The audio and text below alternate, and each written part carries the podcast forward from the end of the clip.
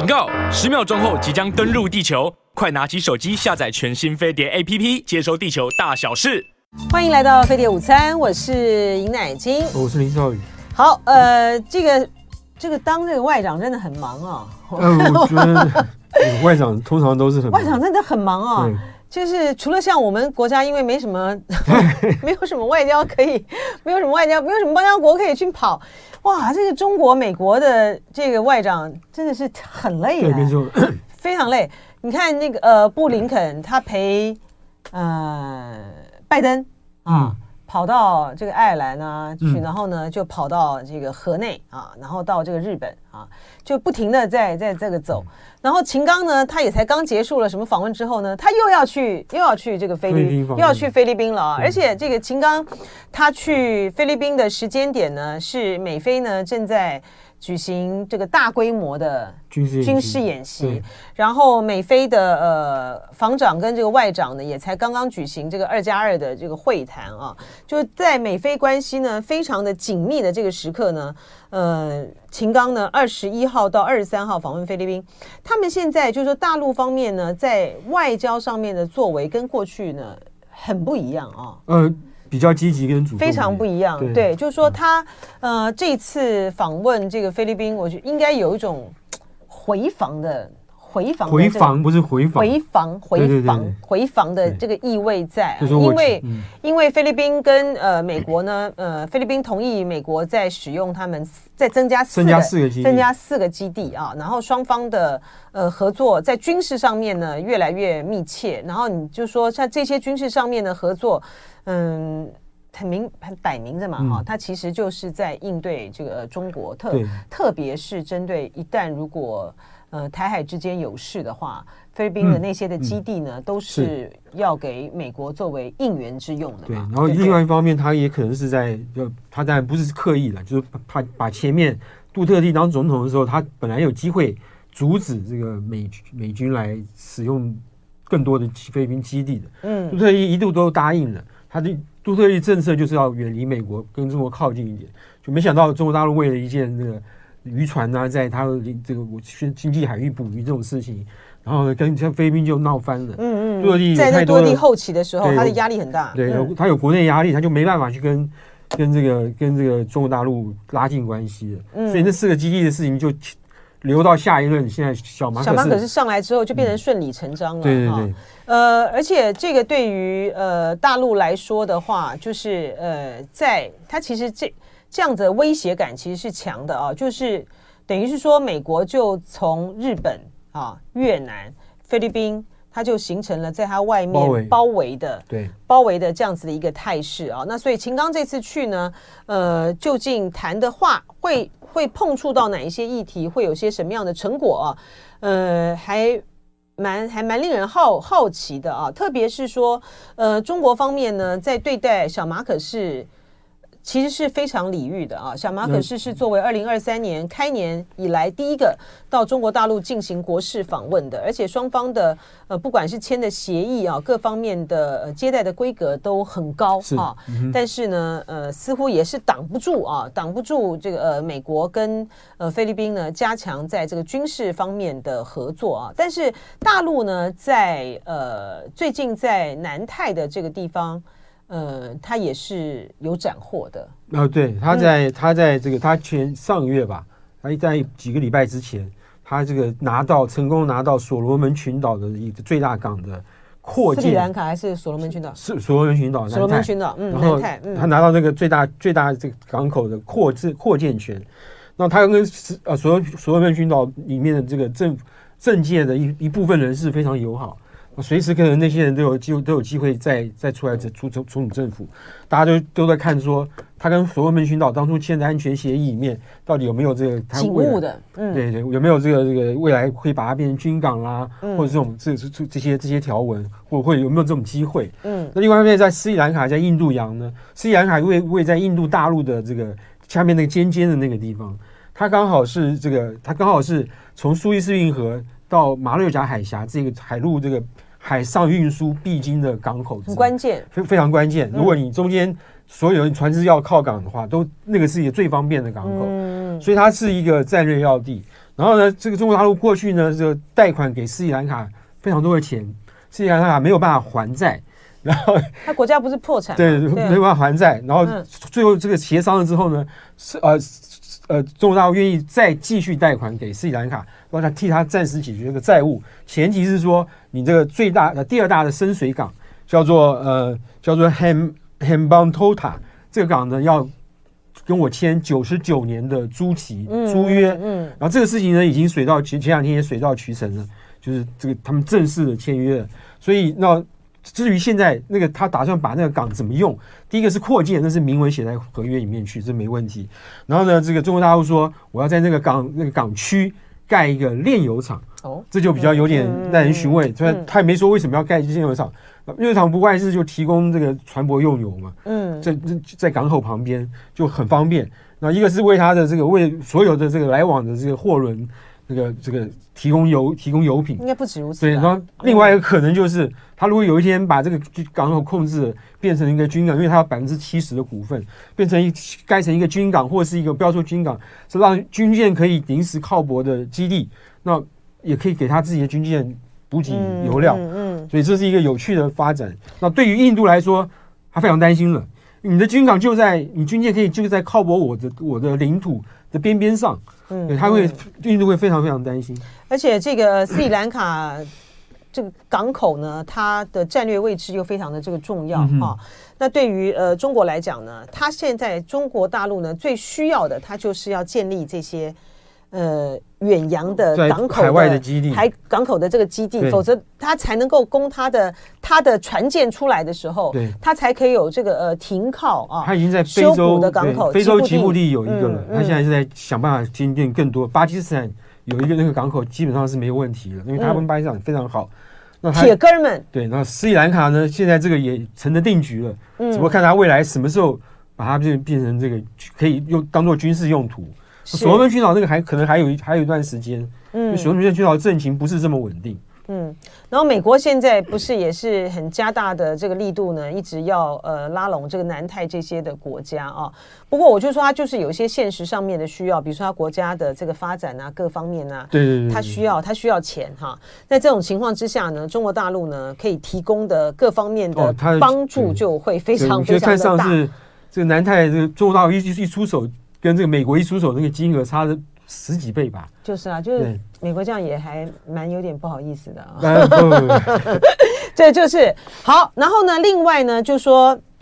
最近呢，在这个中东呢，呃，吹起了这个和解风啊。自从呃大陆呢促成沙乌地阿拉伯和伊朗复交之后，呃，大陆外长。秦刚啊，他在昨天呢，分别和以色列外长以及这个巴勒斯坦的外长通电话啊，呃，就明白的表示，并且是主动的啊，就是希望呢，能够为双方的双方的呃和平谈判来提供各项各种各样必要的这个资源啊，这就是呃大陆在促成了沙特、沙乌地阿拉伯跟伊朗复交之后，第二。另外的，在中东的主动出击，虽然说，呃，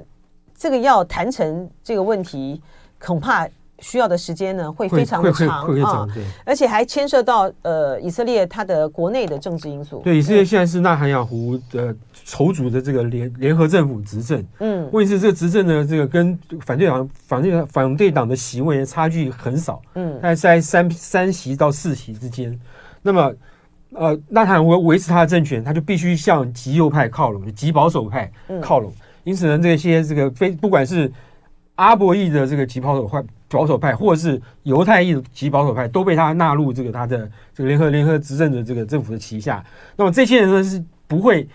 犹太人极保守派犹太人是不会去同意这个所谓的两国解决方案，啊，方案嗯、或是什么？他们甚至说，我们要把这个巴基巴巴勒斯坦人赶赶从这个约旦河西岸赶走，因为全部都是我们的。嗯、在这种情况之下，纳坦胡要保住政权，他就不可能去去跟这个巴勒斯坦去谈任何任何事情。嗯嗯、呃，不过大陆的这种主动作为，就可以看到他们的这个外交政策上面的外交。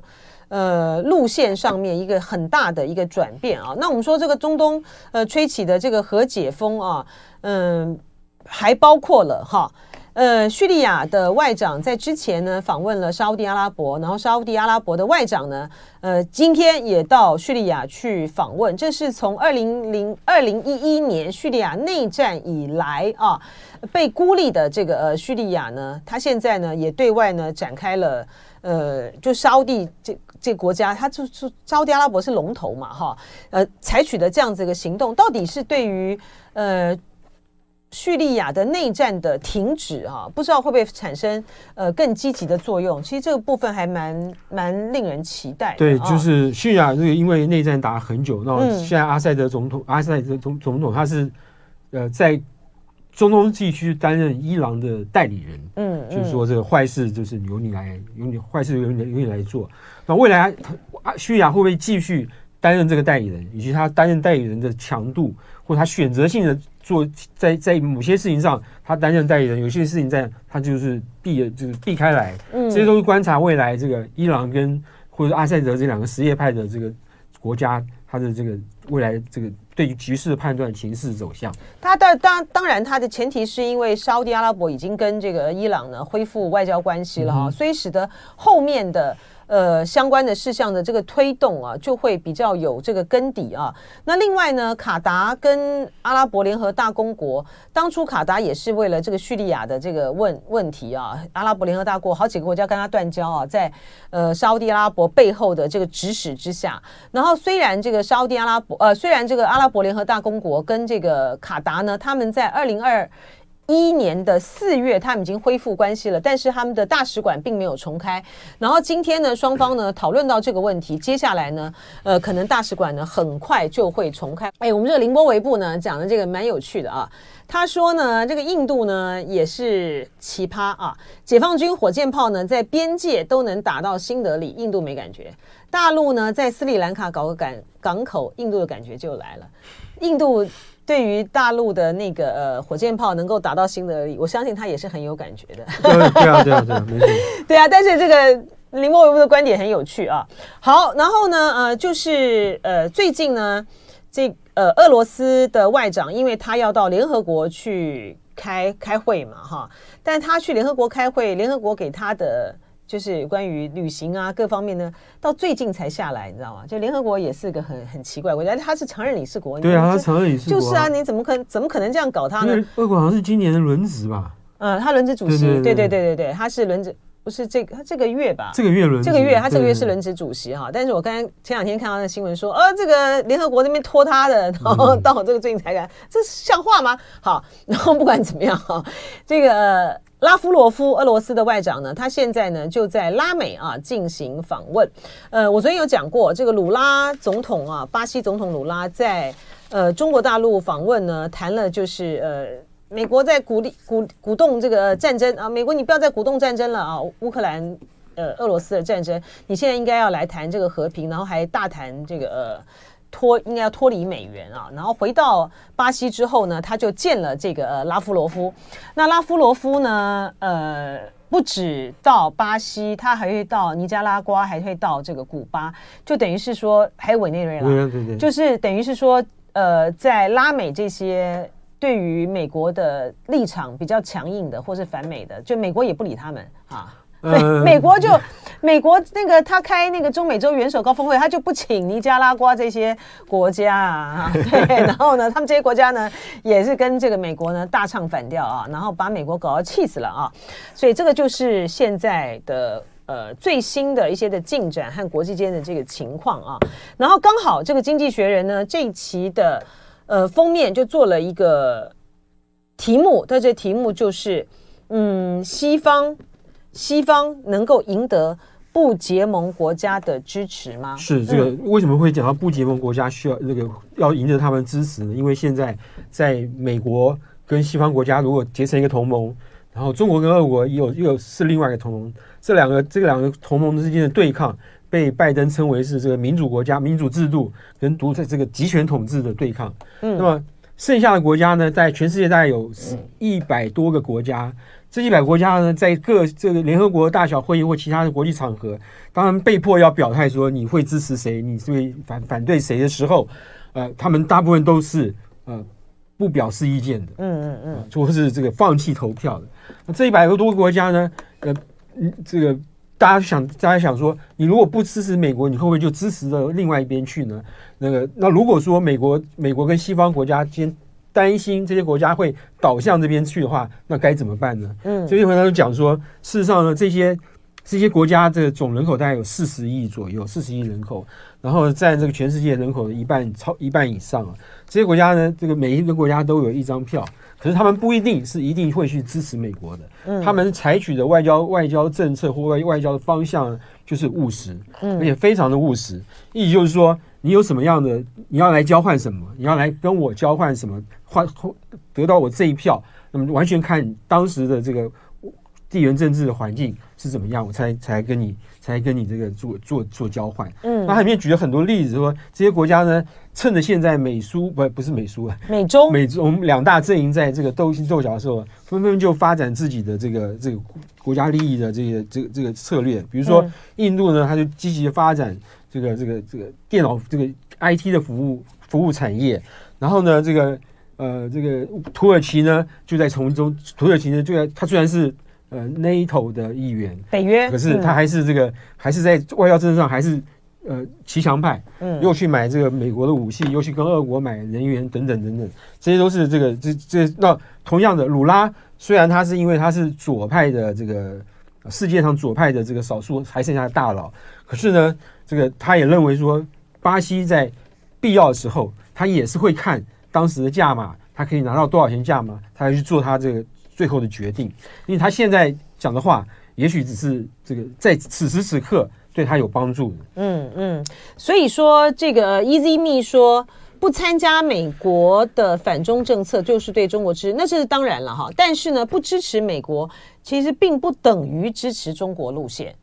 对，没错。对，就是说，因为我们从印度就可以看得很清楚嘛，嗯、他呃，他没有什么事情呢都要去跟着呃这个美国走啊。是，但是呢，他他他反中啊，对啊，然后呃，鲁拉。呃，巴西的总统鲁拉，我们从他这一次访问中国的态度上看起来，他是跟中国呃现在的利益上面是非常的呃结合的啊。你看他的呃行动。他到中国大陆去，到这个上海，他去看华为，对，没错，对不对？这很刻意嘛？对，这是很刻意的。这个大陆，呃，美国就是拿华为一开始的对中国的贸易战，就是拿华为开刀啊。是是。然后另外一个例子是我们刚才讲到沙乌地阿拉伯为首的这个 OPEC，嗯，这个这个这是一个石油石油这个这个输出国家组织，输出国家组织。他呢，就基本上呢，他做两件事情。第一个是他越来越不理会美国的。不理会美国的这个介入，过去这个这过去这个他们石油都是用美元结账的，嗯，他现在呢，这个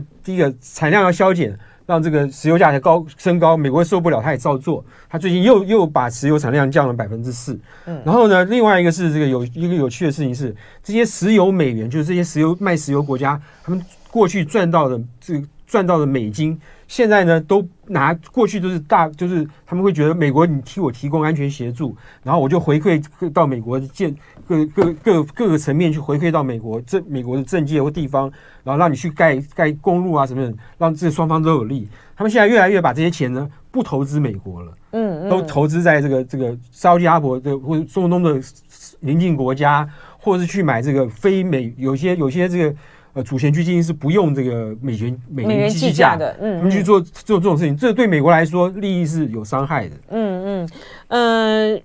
而且这个鲁拉呢，我们他这个文章里面呢也特别提到啊，就是呃，鲁拉他在这次的中国大陆访问行程的时候，他现在就在推动一个结束乌克兰战争的和平俱乐部，他就是要。呃，想要去聚合所谓的全球南方啊，就是南方国家，南方国家，南方国家啊，嗯、来去对抗，这是就是对抗跟这个、呃、美国为首的这些西方国家。我觉得他也他在某种形式上，他也不是对抗啊，哈，而是要拉出一条，拉出一个不不一样的路线和这个阵营，因为呢。呃，美国的这个美国的这个路线，那个主导还是以这个呃西方国家的利益为最大的考量。是啊，是啊，没错。然后在这种情形之下，这个呃，他们长久以来，他们认为南方国家的利益变成是其实就像是马克龙所说的，他就是在一个附，就是一个附庸的情况下，你你不会被优先考虑到，所以他们现在要结成这个南方的，主要的是要捍卫他们自己的利益。这可是这个这个这个观念，这个不结盟观念，就是我们自己要走出我们自己一条路，因为我们的利益跟美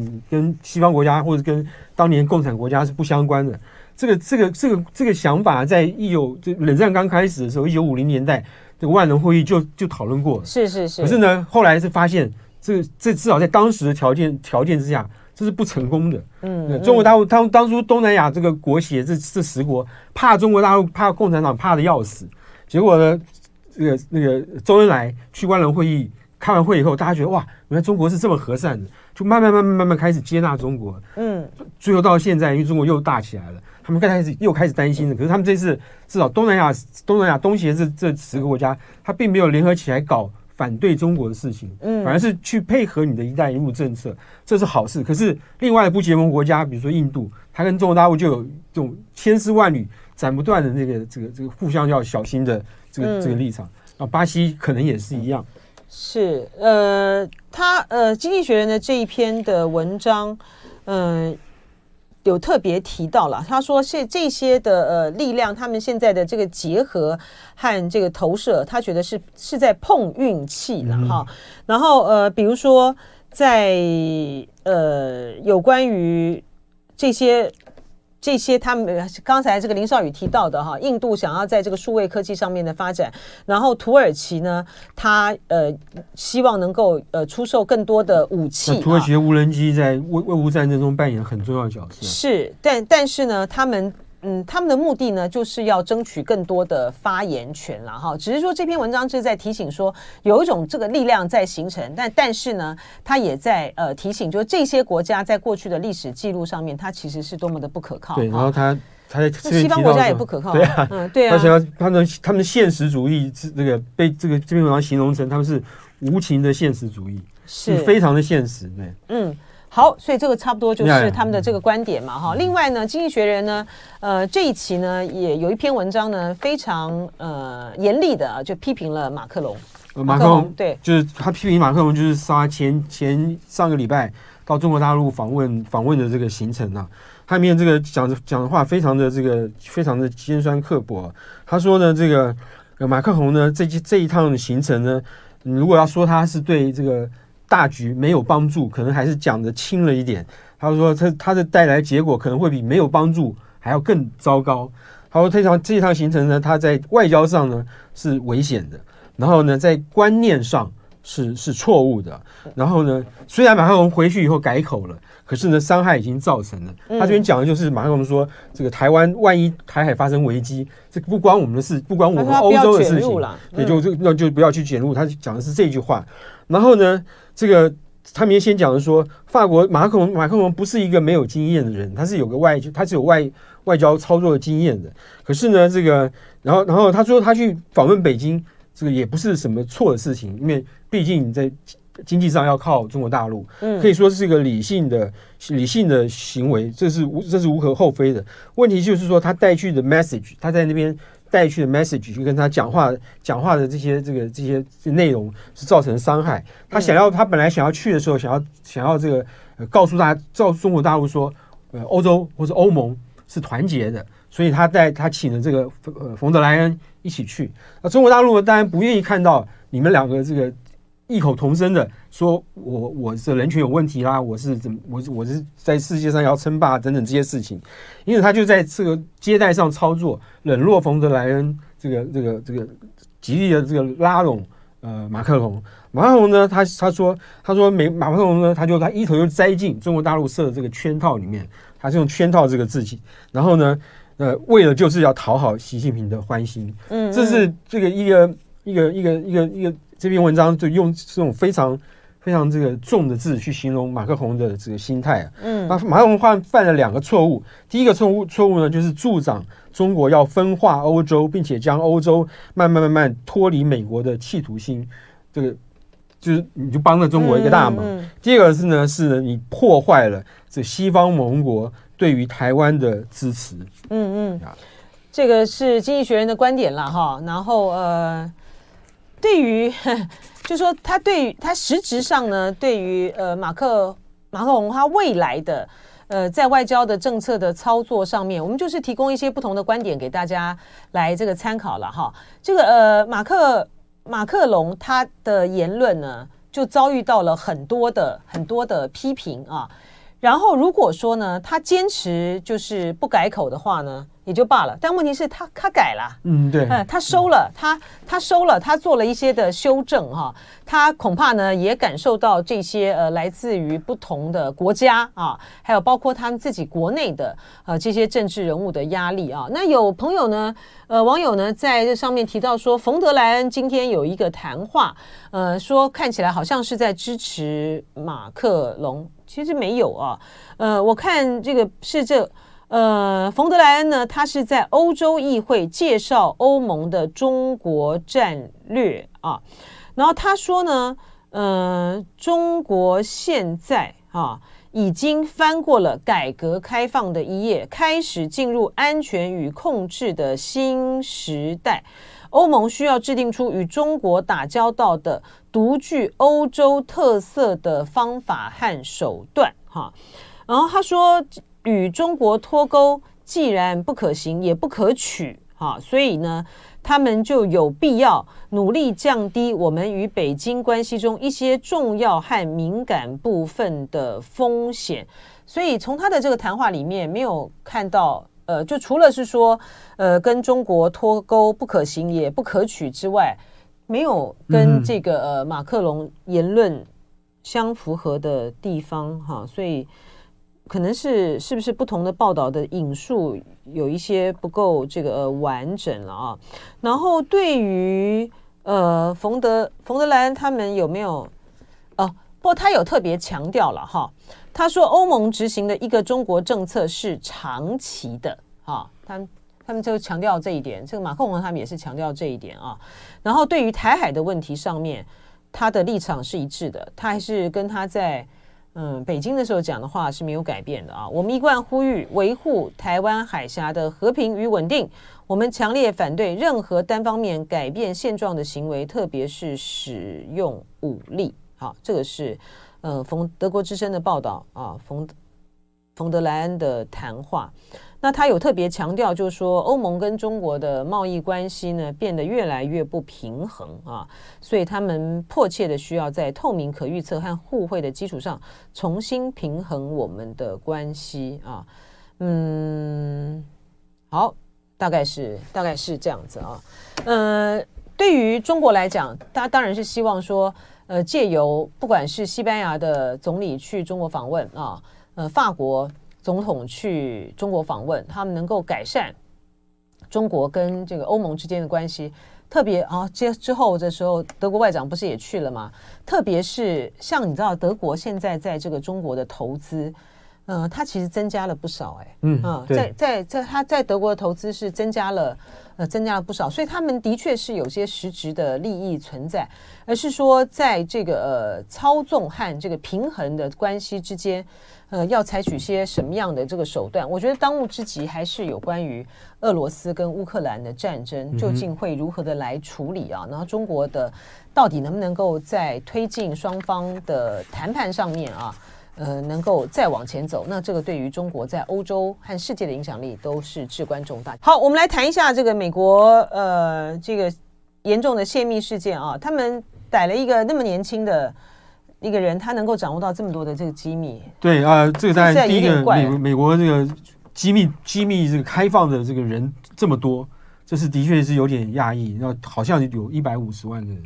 嗯，大大这各种玲珑满目的这个机密等级的这个情报，琳琅满目，对，机密各种机密等级情报。那第二个是说呢，他虽然是个年轻的这个这个这个年轻的军官，他应该是军官吧。然后呢，可是他他是在情报部门工作的。然后有一个新闻我看到说他在情报部门工作，可是他不是负责情报的，他是负责那个情那个部门的所有的电脑维修。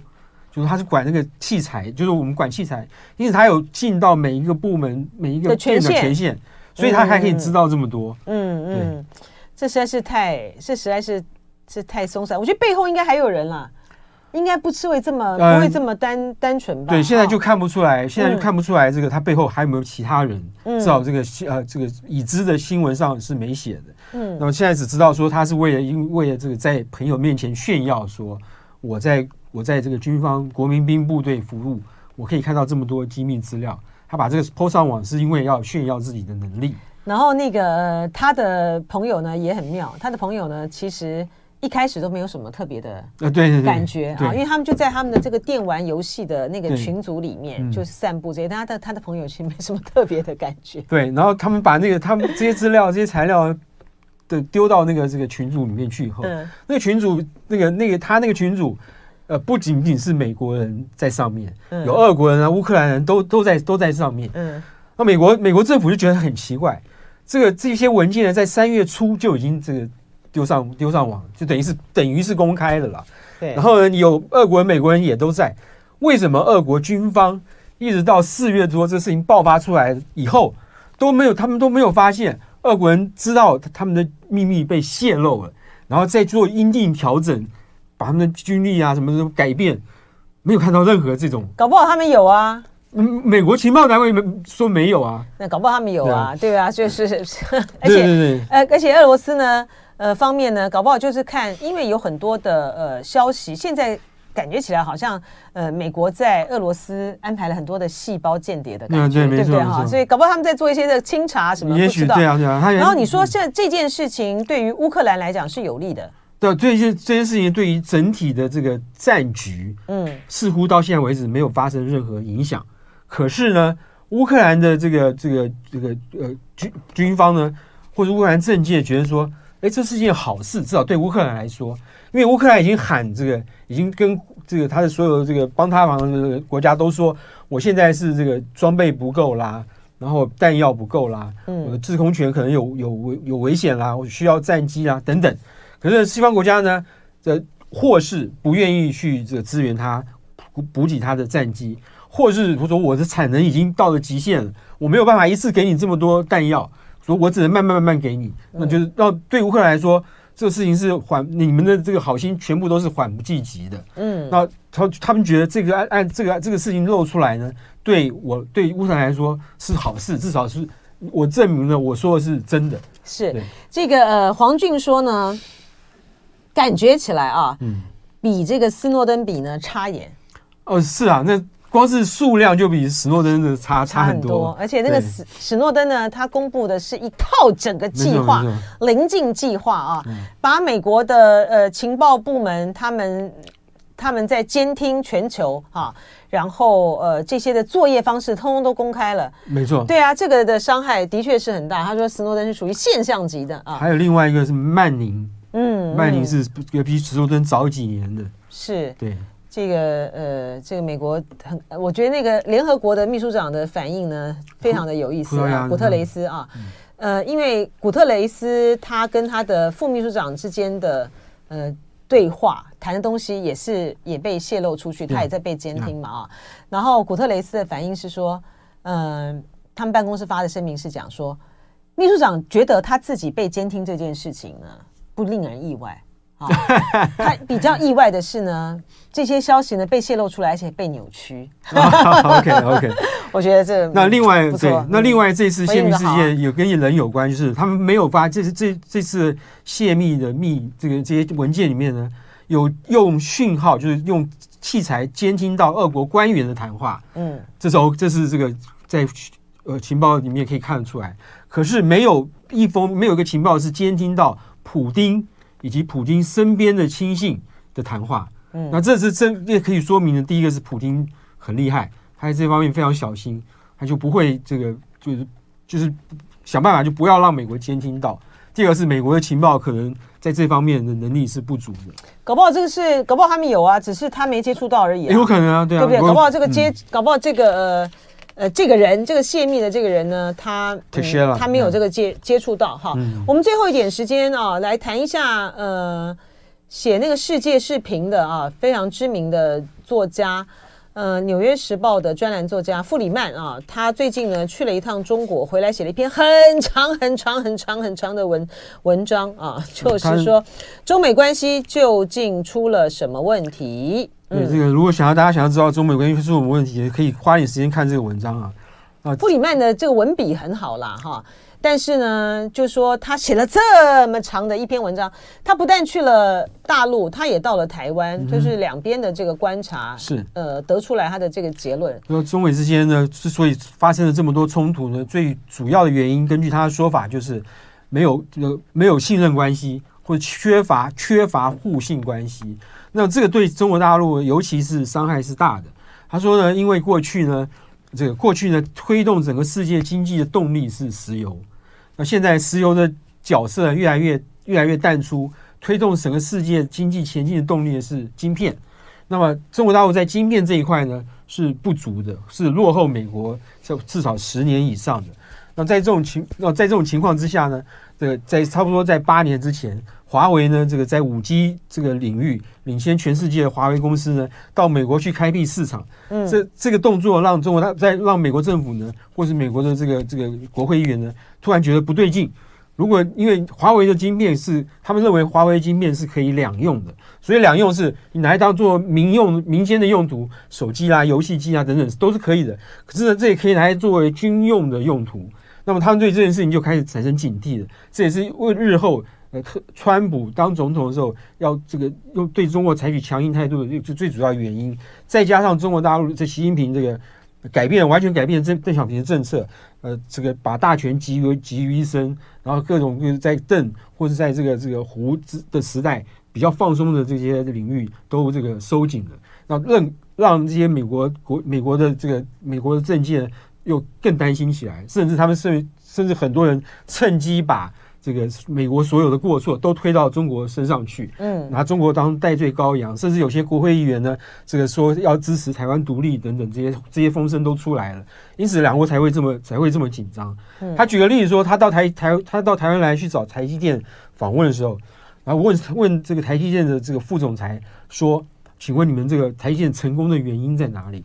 那这个这个他们的副总裁张张小张小，我一下忘了名字。他说这很简单，张小松，好像是张小松，是不是？嗯，好，来，他说我很简单，我们成功的成功的这个成功的就只有两个字，就是信任。嗯，因为我们答应我们所有的厂商不会去接接触到你们设计的晶片之后，我自己出来开公司再去跟你们竞争。嗯，他们不做这种事情，我们也不会泄露你们的机密。在这种情况之下，所有的这些是美国，尤其是美国这些大的这个晶片设晶片设设计公司，都相信我们不会泄露机密，因此他们才会把这个东西交给台积电去生产、去制造。那这这件事情呢，傅里曼傅里曼认为说，在中国大陆至少现在还做不到的。嗯嗯，它里面当然也有提到了哈，就像是呃，我们的网友里面有讲到说。EasyMe 他说哪有这么多原因？就是美国自己不好好发展。他里面也有讲到，他那个弗里曼呢，在这个文章里面也有讲到，就是说美国他自己，他比如说他看到中国的呃这些的建设，他就会觉得说美国呢浪费了很多的时间，然后没有好好的去建设自己，然后教育也也是对，就是教育程度不不够，对，然后那个这个这个呃这个这国家分的国家分裂，嗯，都是都是这是美国的自己的问题，他就把这个。这个这个罪过都推到中国大陆身上去了，是，然后呃，而且呃，中国人的勤奋勤劳啊，也是让中国成功的一个很重要因素。嗯、我觉得他的这篇的文章提到的这个点蛮有意思的啦，哈，就是说。呃，过去是由石油来推动的呃经济，到现在呢变成是数位科技的时候呢，因为你里面呢所牵涉到的这些应用啊啊晶片，它是可以两用的啊，它可以作为商业，是也可以作为这个武器。而这在这样子的一个数位的时代，呃，彼此之间的信赖呢，其实呃更。更更重于以、嗯、以往哈，因为你牵涉到你不知道你这些庞大的这个数据，它到底是会为谁所用？它 TikTok 就是一个例子嘛。对对，嗯，TikTok 你看特意说 TikTok 纯粹是一个看人家跳舞的这种视频的一个网站，可是它也同时收集了很多年轻人的资料。这个理论上它其实有可能去利用这些资料去影响美国的年轻人。嗯，所以这是一个可能性嘛。所以他们才说这是军两用的科技，其实是这个大家都会忌乎的忌讳、会在乎的。过去比如说石油，我卖给你石油，你石油就只能做单一的用途啊。嗯，你你可以拿去这个这个呃就。就单一用途，你不会同时可以做两件事情。那他就是说，你这个在过去的这个时代，你今天呃弄了个飞机，弄了个什么的话，我都是可以很能够辨识的啊。但在这个数位时代呢，就就不一样了啊。呃，但是他除了点点出了，嗯，他点出了这个双方彼此之间缺乏信任，然后他对于未来的前景